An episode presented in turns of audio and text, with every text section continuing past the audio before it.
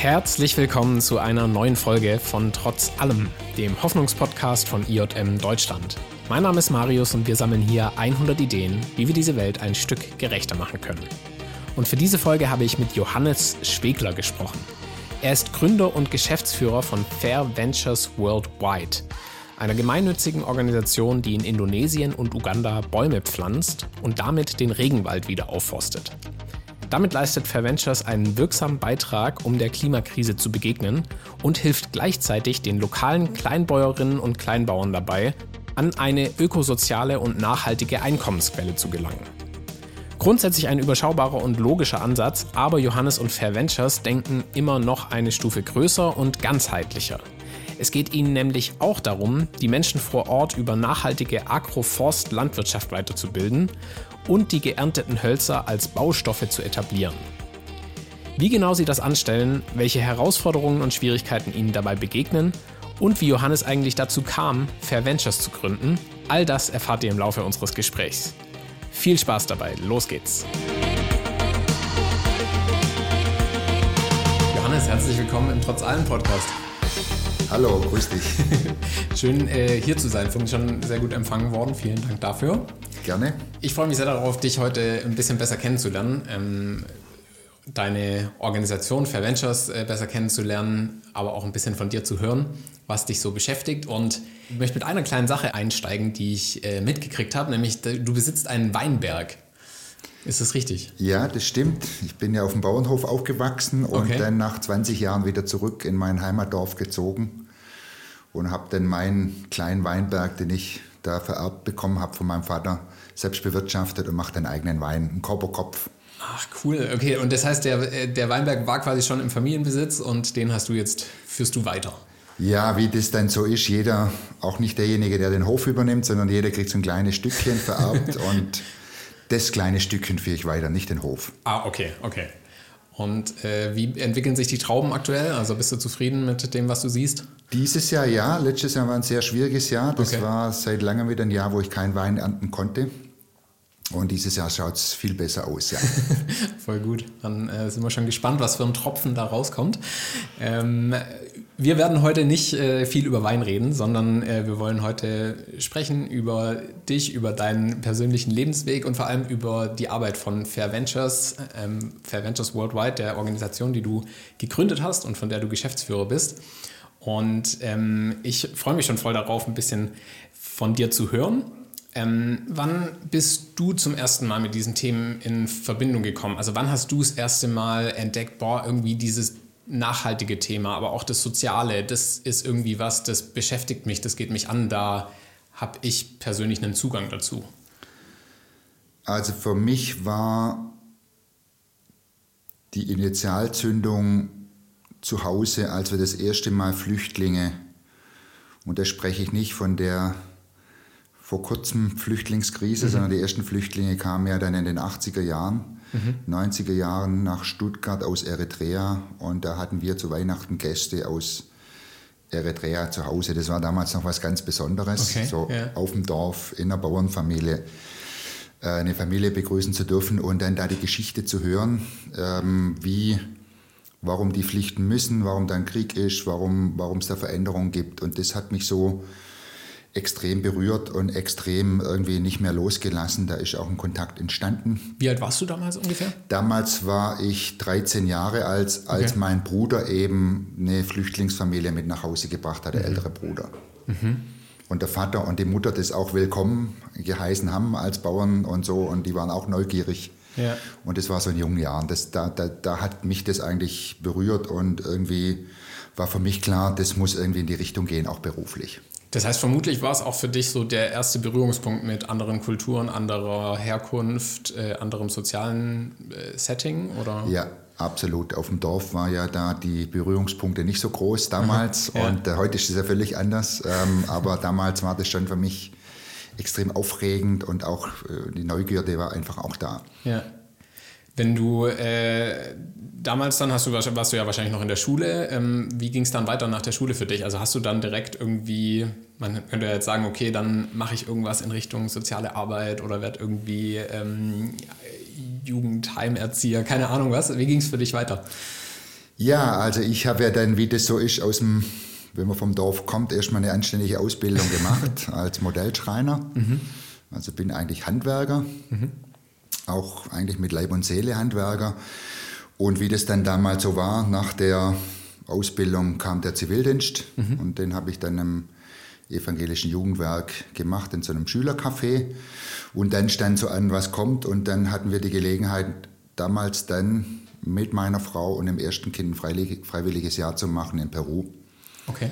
Im Amazonas-Tiefbecken in Pucallpa. Und das war dann so meine zweite, unser zweites Erlebnis, dass es klar war, der Lebensweg, äh, das soll auch professionell irgendwie so weitergehen.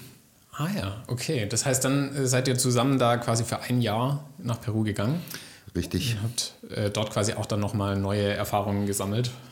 Absolut. Also da dann im, auf der Rückseite der, der Anden, unten schon am Ucayali, mhm. ein Jahr lang als 20, 21-Jährige waren wir da vor Ort und das hat dann so da hat es dann gefunkt und es war klar, wie geht da der Lebensweg weiter, die ja. Ausbildung weiter und so weiter, sodass wir dann professionell irgendwann in die Entwicklungshilfe auch gehen können. Stark. Deine, deine prägenden Erlebnisse, die dann auch zu Fair Ventures geführt haben, waren aber, wenn ich es richtig weiß, auf äh, Borneo. Ja. Einer Insel, äh, von der ich ehrlich gesagt davor noch nichts gehört hatte. Ich habe mich ein bisschen, bisschen dafür geschämt. Ich weiß nicht, ob einfach meine Erdkundekenntnisse viel zu schlecht sind, aber ja, also das war tatsächlich so, du musst dich da nicht schämen. Ähm, wir hatten dann eben einen Job angeboten bekommen, das war dann äh, fünf, sechs Jahre später, nachdem wir uns da interessiert mhm. haben oder ich mich interessiert habe da für eine Stelle im Ausland und das war dann ein, eine Aufgabe in Indonesien und mhm. dann musste ich auch auf der Landkarte damals gucken, wo Indonesien denn genau liegt, weil okay. was ich kannte war Bali. Ja und so weiter. Aber Indonesien kannte ich auch nicht und auf Indonesien gibt es eben Borneo. Ich kannte die Insel vom Geografieunterricht, von Erdkundeunterricht, okay.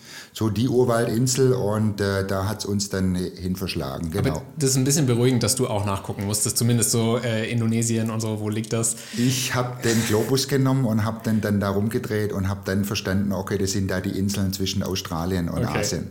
Was mich richtig überrascht hat, was ich nicht wusste, drittgrößte Insel der Welt. Ja, also Tut, das also, ja. ist nach Grönland und die zweitgrößte. Zählt Australien? Ich weiß nicht. Nee, das ist ein nee. Kontinent. Sorry, ich glaube, es ist Papua und dann kommt Borneo, ja. Ah, okay, so. Richtig, ja. Ja, ähm, was hast du dann, also wie bist du dort hingekommen? Was hat dich da hingetrieben? Da war eine Stelle ausgeschrieben vom Entwicklungsdienst, mhm. vom evangelischen Entwicklungsdienst einer Holzfachschule, die im Besitz ist der evangelischen Kalimantan-Kirche. Mhm. Und die haben jemanden gesucht, der ihnen hilft, ähm, in der Produktionsabteilung die Schüler auszubilden. Das heißt, deine Qualifikation als Schreiner war da schon auch mit ausschlaggebend? Absolut. Und damals schon im ersten Jahr habe ich so, so viele Schiffe gesehen mit Rundhölzern, die runtertransportiert wurden über die Flüsse. Mhm. Tausende von Kubik jeden Tag und hunderte von Bagger flussaufwärts zum Abholzen. Und da saßen wir als junge äh, Kollegen auf dem Balkon und haben dazu geguckt und haben gesagt, wenn wir als Schreiner irgendwann mal weiter existieren wollen, dann müssen wir irgendwann mal Bäume pflanzen. Man kann nicht nur einfach die Bäume rausnehmen und abholzen. Das heißt aber, das war damals schon, waren das Firmen, die die, die, die Bäume abgeholzt haben oder wo, wohin ging das ganze Holz? Also da gab es ja verschiedene ähm, Generationen von Entwaldung. Ganz früher war das Holz für Sperrhölzer wurde das verarbeitet weltweit für die Holznutzung. Und als ich dann da war, das war dann so Anfang der 2000er Jahre. Mhm. Und das Verrückte war, das habe ich erst dann später gemerkt, die EU hat die Biospritverordnung eingeführt, mhm. dass man dann Naturöle in den Sprit einmischt. Und das hat dazu geführt, dass ähm, das Speiseöl gesucht wurde und deswegen wurde Urwald abgeholzt für unseren Sprit eine ganz, ganz große Entwaldung für unseren Sprit. Also wir sind dafür verantwortlich eigentlich, dass das eingesetzt hat. Weißt du aber, wer das war? Also waren das große Unternehmen, die das gemacht haben? Oder spricht sich das so schnell rum, hey, da ist ein wachsender Markt in Europa, jetzt bauen, machen auch so Kleinbauern oder so äh, was anderes? Es ist im Grund beides, okay. aber es geht immer zuerst von großen Unternehmen aus, weil die müssen ja Öl pressen und die Infrastruktur aufbauen. Mhm. Und dann gibt es da eine, eine, Plantage und drumherum siedeln sich dann die Kleinbauern an, die dann auch umwandeln die Felder. Okay. Aber es muss immer erst die Großindustrie kommen. Wenn da keine Holz, keine Ölverarbeitung da ist, kann das nicht entstehen. Und das heißt einfach nur, also weil ich jetzt nicht äh, in diesem Business-Konzept auch von so Konzernen drin bin, die kaufen sich dann einfach so eine Fläche, holzen die ab und dann wird da ähm, neu angebaut. Ja, der wird dann äh, umgewandelt, mhm. Sekundärwaldflächen in Agroflächen. Kann für die fürs Ölpalme sein. Das gleiche ist ja, was in Brasilien passiert für das Soja, für unser mhm. Rindfleisch. Mhm. Wenn wir hier Rindfleisch essen, ist oft Soja drin aus Brasilien, was die Kühe und die Rinder dann essen und das kommt dann aus den Ur Urwaldflächen. Mhm. Also sind da auch wieder wir. Da sollten wir immer mal wieder überlegen, ob wir den Zeigefinger auf den Bolsonaro und so weiter mhm. nicht auch auf uns richten, weil wir das Fleisch dann auch konsumieren und, ja. und diejenigen, die dann ausführen für uns. Ja. Kannst du nochmal vielleicht für alle, die sich noch nicht mit Palmöl auseinandergesetzt haben, was ist das Schlechte sozusagen auch an den Ölpalmen? Also das Kritische an den Ölpalmen ist, dass viele Ölpalmen jetzt auf einer Fläche stehen, wo vorher Wald stand. Es wurde Wald abgeholzt, um Ölpalmenmonokulturen mhm. anzupflanzen. Und das Zweite ist, dass die Praxis, die Ölpalmenpraxis einfach Zehntausende von Hektaren Monokulturen sind. Da gibt es nichts mehr anderes als die Ölpalme und zum Zweiten braucht die unglaublichen Einsatz von Kunstdünger. Sprich, ich habe da einen ganz großen Aufwand, um die im Leben zu halten. Und das dritte große Problem ist, dass wenn dann einmal der Boden ausgelaugt ist, dann irgendwann die Produktivität zurückgeht und dann wird es irgendwann zur Wüste werden. Das heißt, dann habe ich einen Boden, mit dem ich nichts mehr anfangen kann. Bis in 25, 30 Jahren vielleicht eine zweite Runde, wenn ich Glück habe, wenn ich noch Kunstdünger mhm. habe, aber dann ist irgendwann Sense und dann sind es Wüsten, weil nichts mehr da ist und kein Genpool mehr da ist und nichts mehr. Also eine ganz ja. große Katastrophe. Krass. Hattest du damals direkt dieses Problembewusstsein? Also als du diese äh, Abholzung wahrgenommen hast, wusstest du direkt irgendwie, ah, okay, das ist das Ausmaß und das darf so nicht weitergehen? Also war da direkt ein Impuls nee, von dir? zu dem Zeitpunkt war mir die globale Zerstörung nicht bewusst. Mhm. Ich habe das nur in meinem Umfeld gesehen. Ich habe mich dann nur dagegen gewehrt. Ich habe da auch in der, der Zeit viele Umweltschützer gesehen, also reine Umweltschützer, die mhm. gesagt haben, wir müssen den Wald abschließen die, wir darf, man darf das nicht bewirtschaften mhm. und das äh, widerstrebt mir dann auch, wenn wir kommen und sagen, ihr dürft nicht den Wald nutzen. Ja. Es geht darum, wie nutzt man den Wald und wie macht man es richtig. Und äh, nur mit einem ökologischen Ansatz zu kommen, ist aus meiner Sicht auch falsch. Mhm. Weil die Kleinbauern, die Einheimischen, die brauchen eine Einnahme und die Einheimischen dürfen ihren Wald bewirtschaften, so wie wir auch unseren Wald bewirtschaften. Hattest du Kontakt zu Einheimischen damals? Also konntest du mit denen, Viel. mit denen ins Gespräch gekommen? Ich hatte das Glück damals, dass als wir ausgesendet wurden, dann durften wir noch fünf Monate in die Sprachschule gehen mhm. und Indonesisch lernen. Ah, okay. Das heißt, du wurdest sozusagen auch von den Einheimischen sensibilisiert für diese ganzen Themen und Probleme, die damit äh, schwingen? In dem Umfeld, ja. Ich habe auf einem kleinen Dorf gewohnt, nicht jetzt in Jakarta in der Hauptstadt. Mhm. Und ja. habe das dann so mitbekommen. Okay. Was hat es mit dir gemacht? Also gab es da dann direkt einen Impuls, hey, hier muss ich was machen, hier muss ich eine Organisation gründen oder wie ging es für dich weiter? Ja, das war damals noch nicht so. Ich bin dann nach fünf Jahren weitergezogen, durfte dann für eine Schweizer Stiftung okay. in Indonesien arbeiten und dann auch für eine Schweizer Stiftung eine deutsche Niederlassung eröffnen. Und da war es dann aber, das waren dann zehn Jahre lang, äh, die ich dann im Grunde weg war, aber ich hatte immer Kontakt gehalten nach mhm. Borneo. Und da äh, im Kontakt war dann auch beruflich immer wieder dort, auch in Indonesien, auch mal privat. Und da ging es dann immer darum, was können wir gemeinsam tun. Woher kam aber genau diese Lösung für das Problem, das du wahrgenommen hast? Also woher wusstest du, okay, hier, hier braucht es jetzt erstmal neu gepflanzte Bäume? Genau, also nachdem wir selbstständig dann wurden mit der Fair Ventures Worldwide, hatte ich auch wieder ein Glück, dass ich einen Kollegen dann anwerben konnte, der dann erst mal ein halbes Jahr in Borneo unterwegs war und eine Bedarfsanalyse auch gemacht hat. Mhm. Und ein halbes Jahr vor Ort war, um zu schauen, was kann man tun, mhm. wie kann man es tun, mit wem kann man es tun. Und im Grunde ging die Phase eigentlich ein ganzes Jahr lang, bis wir dann rausgefunden haben, dass es dann ähm, eine große Nachfrage gibt nach gewissen Hölzern auf Java, die dann auch auf Borneo wachsen und die gut funktionieren mit Zwischenfrüchte. Also nicht exklusiv aufforsten und dann ist die Fläche weg für die Nahrungsmittel, sondern beides auf der gleichen Fläche. Holz und Nahrungsmittel nicht in Konkurrenz, sondern sich gegenseitig befruchtend. Dann haben wir gesagt, wir fangen an und konnten das erste Geld einwerben, fangen an mit diesem Konzept.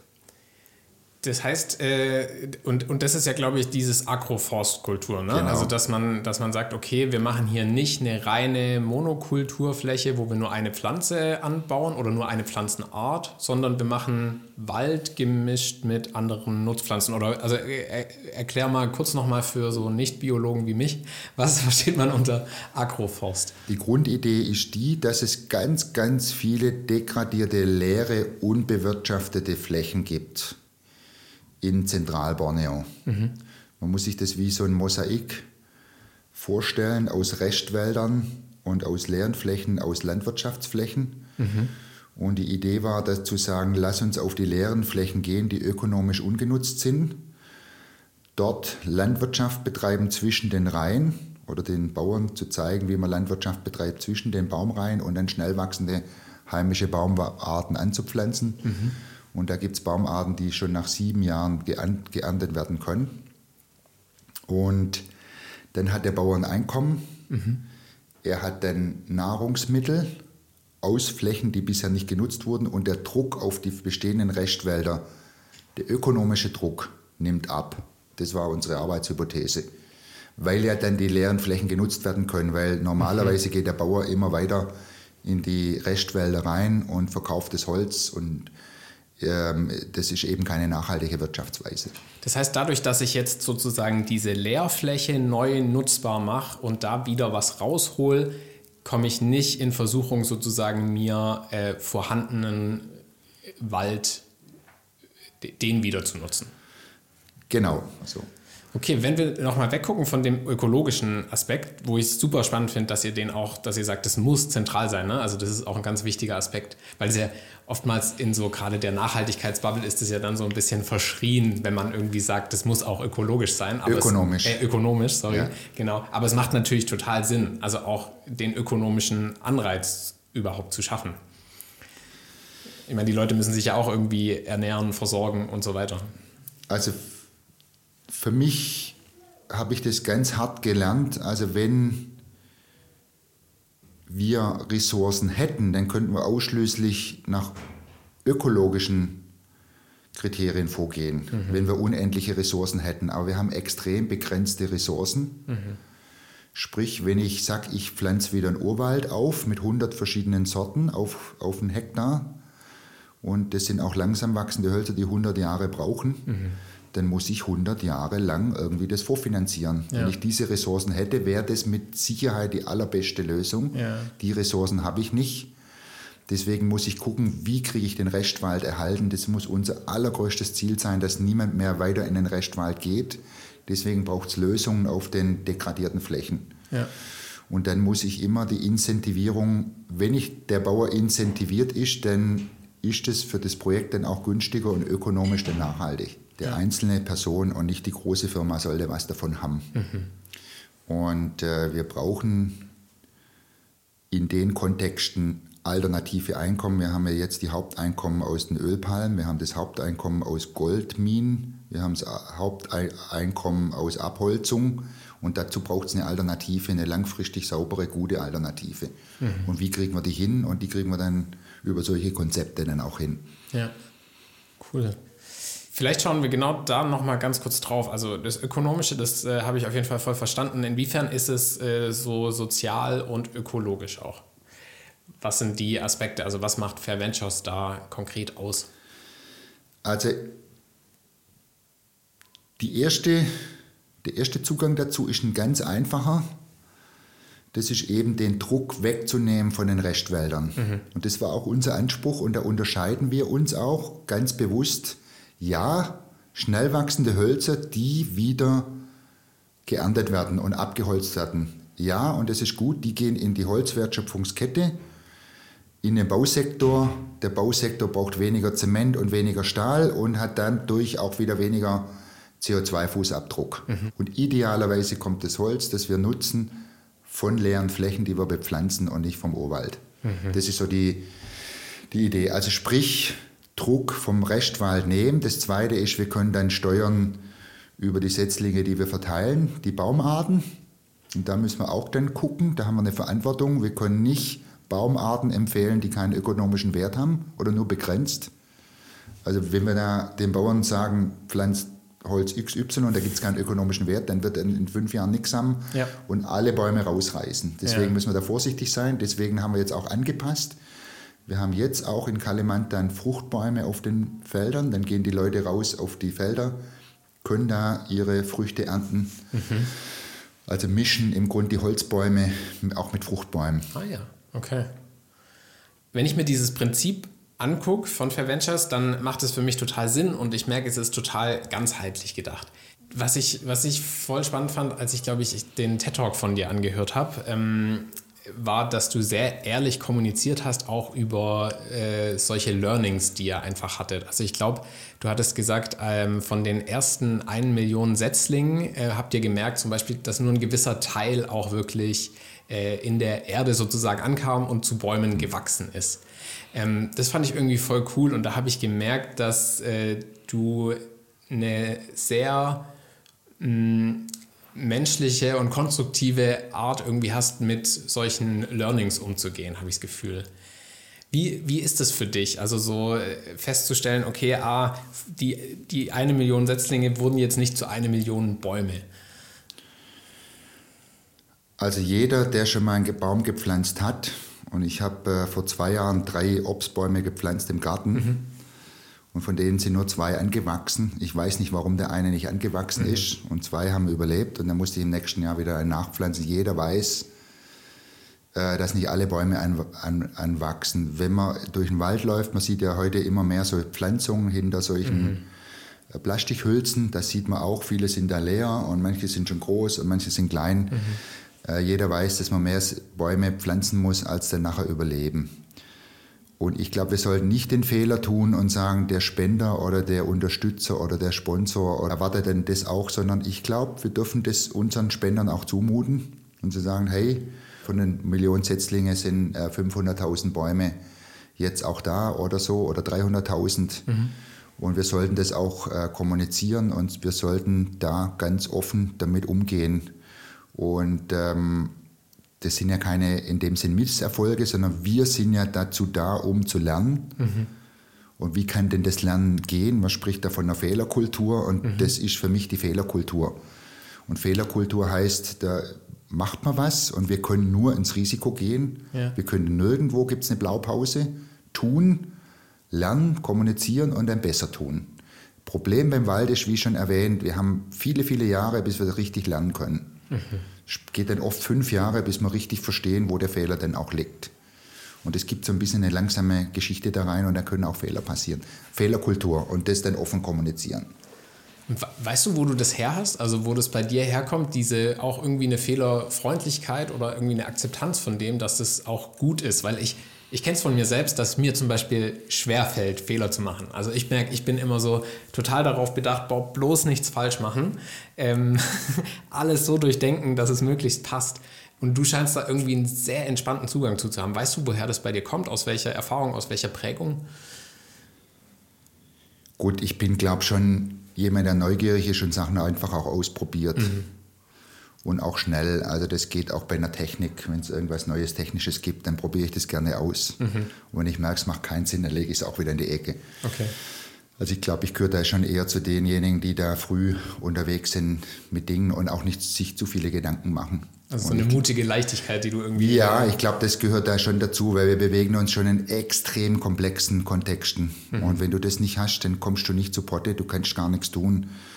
Weil bis du alles untersucht hast und bis du alles ausschließt, dann gibt es keine Optionen mehr. Also die Leute, die da perfekt unterwegs sind, kommen eigentlich richtig ähm, zugange, weil einfach zu viele Variablen dann irgendwie Ausschluss sind, dann bleibt nichts mehr übrig. Mhm. Und deswegen muss man dann schon sagen, ich gehe da mit einer gewissen Risikofreude auch da rein. Mhm. Gibt es trotzdem Dinge, die dich irgendwie frustrieren oder mit denen du auch haderst bei eurer Arbeit oder wo du denkst, oh, das hätte irgendwie besser laufen können oder versuchst du es einfach aus einer anderen Perspektive zu betrachten? Nö, wir haben schon extrem viel Frust auch irgendwie jeden mhm. Tag, mit dem wir umgehen müssen. Also wir hatten dann die Pandemie und dann konnte man nicht aufs Feld reisen. Du hast dann irgendwelche Hochwasser und dann hast du irgendwie 10.000 Setzlinge gesetzt am Flussnähe und dann ist, kommt ein Hochwasser und dann war das gerade zum falschen Zeitpunkt, mhm. sind die alle weg und dann musst du zu deinen Spendern gehen und sagen, lieber Spender, die Bäume sind alle weg. Oder dann passiert ein Waldfeuer oder dann hast du irgendwelche Palmölkonzerne, die kommen und dann den Bauern Geld geben, dass sie dann doch die Bäume wieder rausnehmen. Also wir haben mit extrem viel Frustration auch zu tun und mhm. das gehört aber dazu, und meine Philosophie ist ja die, die ich mit den Kollegen gerne teile. Wenn es die Probleme nicht gäbe, bräuchte es uns nicht. Mhm. Ja, dann würde ja alles funktionieren, dann bräuchte es eine Fair Ventures Worldwide nicht. Uns braucht es, um das auszuhalten, um da reinzutreten und dann wirklich die Energie aufzubringen und zu sagen, ja, den Frust, den Frust, den drücken wir weg und wir gehen trotzdem weiter und lernen dann und haben dann zum Schluss kleine Brötchen gebacken. Ja, cool. Und vor Ort in, äh, auf Borneo oder auch in Uganda habt ihr, glaube ich, noch ein Projekt. Kommen dann da die Bauern und Bäuerinnen auf euch zu oder sucht ihr die euch? Beides. Okay. Ähm, wir haben in beiden Ländern ein eigenes Büro mhm. mit eigenen Leuten und die Kollegen vor Ort, die gehen dann praktisch auf die Suche nach Partnern das sind zum Teil selber die Bauern, aber zum Teil auch andere Organisationen, mhm. denen wir dann kooperieren. Und da ist es oft der Fall, dass dann lokale Organisationen auf uns wieder zukommen und sagen, können wir in dem Teil vom Land etwas tun. Cool. Stark. Was ich auch richtig cool fand, irgendwie, also auch einfach als Vergleich, ähm, als du bei deinem TED Talk diese Satellitenbilder auch eingesetzt hast, ne? also wo man dann wirklich gesehen hat, da war jetzt äh, eine wirkliche so Brachfläche oder einfach eine leere Fläche und dann im zweiten, in diesem danach oder ähm, als es dann schon alles ein bisschen gewachsen ist, ist da auf einmal wieder richtig grüner, dichter Wald. So, also fand ich total stark auch wirklich da zu sehen, wie das wirklich eine, eine Landschaft wieder transformiert. Ne? Ja, da können wir nachweisen. Also wenn man dann mit Drohnen drüber fliegt, mhm. davor und danach, und das haben wir nicht bei allen Flächen gemacht, aber bei vielen Flächen, dass man davor fliegt und danach fliegt und dann sieht man, wie sich die Krone auch wieder schließt. Ja. Und wenn man dann unten reingeht, und das ist ja für mich, dann war das so, nach vier Jahren Arbeit war das, wo ich dann mal wieder gereist bin, das erste Mal so auf die ersten Flächen, die dann gut funktioniert haben, reinzugehen und zu sehen, wie der Wald entsteht, ein Vorwald entsteht und wie da plötzlich wieder Kühe äh, grasen mhm. zwischen den Bäumen, Erdnüsse gepflanzt werden, Bananen. Also das erste Mal da reingehen und zu sagen, ja, es geht, man muss es nicht ähm, in Konkurrenz sehen, sondern Wald und Lebensmittel auf der mhm. gleichen Fläche ähm, ist möglich und vor allem auch, wir haben ja Bäume, das sind Leguminosen, die tragen Stickstoff in den Boden ein, das sind im Grunde Bodenverbesserer über die Wurzeln. Okay. Also sprich, wir haben gewisse Kombinationen, die wir auch noch nicht richtig verstehen, aber gewisse Kombinationen ist es sogar eine gegenseitige Befruchtung. Du hast Schattenbäume wie beim Kakao, Kaffee, der wächst besser im Schatten. Okay. Und wenn ich eine Leguminose habe, die Stickstoff einbringt in den Boden, hast du gewisse Zwischenfrüchte, die dann auch besser funktionieren, also schon gedüngt sind. Ah, ja. Und da müssen okay. wir noch viel, viel mehr verstehen und noch viel, viel enger und stärker mit auch Universitäten, Forschungsinstitutionen zusammenzuarbeiten. Also um da so perfekte Kombinationen irgendwie zu finden, die dann einfach anwendbar sind für alle eigentlich. Ja, und das Krasse ist ja bei den Naturlösungen, du hast für jeden Bodentyp, für jedes Mikroklima ist es am Fluss, ist es in den Bergen, mhm. wie ist die Steigung? Für jede Schattierung hast du eine andere Lösung. Mhm. Sprich, das geht nicht einfach nur einmal irgendein Konzept rausgeben. Du musst für jede kleine räumliche Geschichte ähm, gucken. Und das sind ja fließende Übergänge dann auch und nicht harte Übergänge. Und dann lernst du auch, gewisse Bäume funktionieren am Flusslauf nicht. Da musst du die Bäume nehmen. Mhm. Und wenn es steil wird, kannst du auch die Bäume nicht nehmen. Und ab einer gewissen Neigung und zwischen den Bäumen wächst das nicht. Also das sind schon richtig große Aufgaben, ganz, ganz große Aufgaben. Ja. Spricht sich das dann eigentlich auch schnell rum, wenn so äh, das einfach richtig gut wächst und erfolgreich ist? Also sind die Bäuerinnen und Bauern so gut vernetzt, dass man da dann so Mund-zu-Mund-Werbung sozusagen automatisch auch hat? Das ist im Grunde die einzige oder die beste Verbreitungsstrategie ist, dass man ein gutes Demonstrationsfeld hat und mhm. dann Leute da auch hinnimmt, dass die Leute beobachten können. Irgendwo am Straßenrand, wo alle vorbeifahren. Mhm. Und den Fall hatten wir im dritten Jahr, dass da Leute gesehen haben, wie die Bäume wachsen und die dann Bauern, die gesagt haben, oh, warum habe ich da letztes Jahr, vorletztes Jahr nicht mitgepflanzt? Ja, okay. Warum bin ich auf dem Sofa gesessen? Hätte ich da mitgepflanzt, hätte ich auch so wunderschöne ja. Bäume auf meinem Feld. Ja. Also so funktioniert es. Johannes, wir kommen so langsam äh, zum Ende.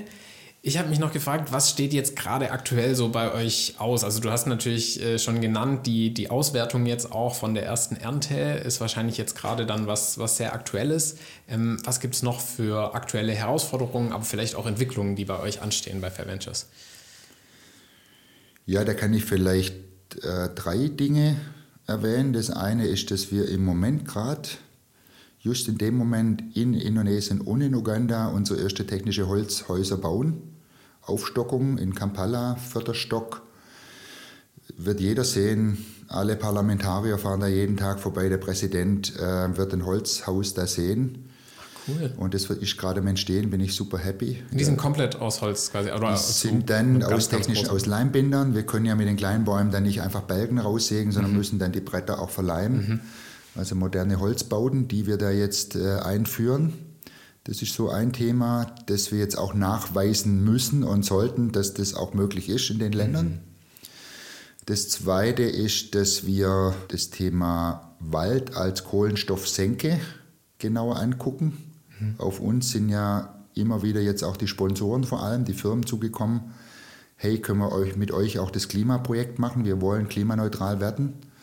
Und da wird ja die Geschichte gerade geändert. Das war ja früher hieß das klimaneutral, heute heißt es netto null.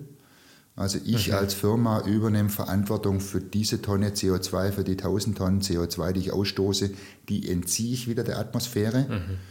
Das sind dann die sogenannten Carbon Removals oder die Kohlenstoffsenken. Und da haben wir gerade eine neue Firma ausgegründet, die ist gerade am Anlaufen. Da gibt es praktisch ein neues Angebot, nicht nur zu spenden und zu sponsoren, sondern auch Klimazertifikate zu kaufen. Echte und richtig gute, bei denen dann auch der Bauer profitiert. Und das dritte Thema. Darf was, ich ganz kurz nochmal ja. zu dem zweiten einhaken, weil ich da immer total interessiert dran bin, so wie gut funktioniert das eigentlich? Also dieses ganze Thema CO2 kompensieren. Ähm, wann funktioniert das denn wirklich gut? Also ich, mir kommt es manchmal so ein bisschen wie so ein so eine Art moderner Ablasshandel vor. Ne? Also im Sinne von, ich kaufe mir jetzt irgendwo dann noch so einen Baum und dann kann ich wieder fliegen oder so. Aber wie gut funktioniert das denn in der Praxis wirklich oder was braucht es dafür? Ja, das wäre jetzt natürlich wieder eine. Braucht man einen eigenen Podcast für? Das würde ich gerne in meinem eigenen Podcast. Da habe ich viel gelernt die letzten drei Jahre und habe da auch eine Meinung dazu. Im Kurzen ist es so, dass dass, dass wir keine Wahl haben werden. Wir werden negative Emissionen produzieren müssen, mhm. wenn wir klimaneutral werden wollen. Wir werden nicht auf Null kommen. Wenn du weniger Fleisch isst, dann kommst du von deinen 11 Tonnen auf 10 runter, dann machst du keine Flüge, bist bei 8, dann hast du kein Auto, bist bei 6, du kommst aber nicht auf Null. Mhm. Und du wirst nie auf Null kommen. Deswegen wird die negative Emission ist die nächste Aufgabe. Also wie kriege ich das Carbon wieder aus der Atmosphäre raus? Mhm. Und da gibt es naturbasierte Lösungen, wie der Baum, der CO2 aufnimmt und das O2 wieder rausgibt, den Sauerstoff. Und das C ist die Biomasse im Baum. Und dann ist die Frage, wie bleibt es langfristig erhalten? Mhm. Also wie kriege ich dann das C aus dem Baum in einen Balken rein, der 500 Jahre im Holzbau drin ist und dann kann der auf der gleichen Fläche wieder CO2 absorbiert werden. Also wir werden keine, das wird kommen müssen ja. und das muss man dann auch nicht als Ablasshandel sehen. Das Problem ist nur, wenn das zu billig ist, und so war es in der Vergangenheit, dass die Zertifikate viel zu billig waren, dann besteht kein Anreiz zu reduzieren. Und es muss immer die oberste Maßgabe sein, zu reduzieren, was zu reduzieren geht, umzustellen, vor allem die äh, Fossil Fuels, also die, die, die, die Verbrennung von, von Erdöl, Erdgas, mhm. Kohle, die muss deutlich runter. Und dann aber den Rest müssen wir wieder rausziehen. Und dann wird der Baum wird eine zentrale Rolle spielen. Und wir rasen im Moment gerade, das ist ganz klar eher auf ein 3-Grad-Szenario zu, mhm. nicht auf das 1,5. Und wenn du die Daten anguckst äh, mit den Verbrauchen, dann sind wir da, wir haben gerade eine super kritische Zeit. Und aus meiner Sicht ist das, wird das das dringendste Problem werden der Menschheit. Mhm. Wenn wir das nicht in den Griff kriegen, kriegen wir auch die Biodiversität nicht in den Griff. Dann wird es soziale Probleme geben, dann wird es Kriege geben. Ja. Und das Thema müssen wir angehen. Und dafür braucht es negative Emissionen. Wir müssen es nur gut organisieren, dass wir einfach so viel wie möglich Bäume pflanzen, das sauber nachweisen, wie viel CO2 eingespeichert wird. Mhm. Und da braucht es hier Firmen, hier Organisationen, die sagen, ich will da einen Beitrag leisten und ja. ich gebe euch das Geld, dass das wirklich zu den Bauern kommt und in die Bäume rein. Ja. Und da haben wir jetzt ein Angebot, wir messen jeden einzelnen Baum einmal im Jahr. Ah ja, okay. Cool. Ja, ja, danke für deine Einschätzung dazwischendurch. Ich merke, mir hilft es total, da einfach mit jemandem drüber zu sprechen, auch der sich da einfach wesentlich besser auskennt. Aber ich habe dich unterbrochen. Äh, du warst eigentlich noch beim Punkt 3. der Punkt 3, den wir gerade sehen, die komme ich auch wieder zurück äh, wir stellen jetzt in Indonesien fest, dass der Palmölpreis extrem gestiegen ist. Mhm. Also durch die Krise jetzt, die wir haben, steigt auch der, das, der Preis für das natürliche Palmöl. Der ist gestiegen und jetzt haben wir da bei uns im Pflanzgebiet einen unglaublichen Druck, weil einfach das so super attraktiv wird ökonomisch. Mhm. Und das ist so eine Herausforderung, mit der wir begegnen müssen. Und da werden wir noch größere Anstrengungen brauchen, dass wir dann ein gutes Angebot auch für die Bauern haben mit einem nachhaltigeren Konzept. Oh Johannes, ich finde es super spannend und ich glaube, ich könnte noch äh, ganz, ganz viele Fragen stellen. Ähm, trotzdem kommen wir langsam zum Schluss und äh, wir haben hier im Podcast immer ein Schlussstatement, also einen Satz, den du vervollständigen darfst. Und der lautet, die Welt wäre gerechter, wenn. Die Welt wäre gerechter, wenn wir unseren Konsum überdenken und unsere Wirtschaftsweise. Und ich glaube, da muss, sollte jeder was tun. Und das ist vielleicht auch die Nachricht von der Fair Ventures Worldwide. Wir können was tun. Wir sind normallos, wir sind keine speziellen Leute, ganz normale Menschen, die sich da versammeln in einer Organisation.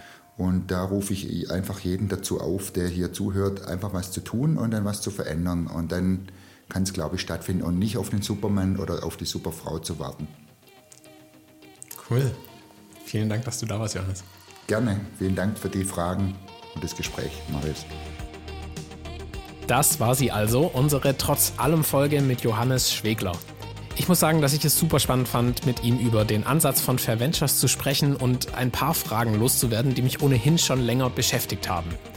Ich hoffe, ihr konntet etwas aus dem Gespräch für euch mitnehmen und wurdet motiviert, diese tolle Arbeit von Fair Ventures zu unterstützen. Und einen Weg dafür möchten wir euch ganz persönlich ans Herz legen. Denn Fair Ventures hat gemeinsam mit unseren Freunden von Aid Clothing ein Shirt entworfen. Das Plant Hope Shirt von Aid und Fair Ventures sieht nicht nur unglaublich schön aus, sondern es tut auch noch Gutes. Zum einen pflanzt Fair Ventures für jedes verkaufte Shirt einen Baum zum anderen helft ihr dabei, dass Frauen, die Zwangsprostitution überlebt haben, einen fair bezahlten Job in einem liebevollen und geschützten Umfeld mit ganzheitlicher Betreuung erhalten. Den Link zum Shirt und alle weiteren Informationen findet ihr wie immer in der Beschreibung. Wir hören uns hoffentlich in drei Wochen wieder, dann kommt die neue Folge von Trotz allem heraus. Bis dahin, macht es gut.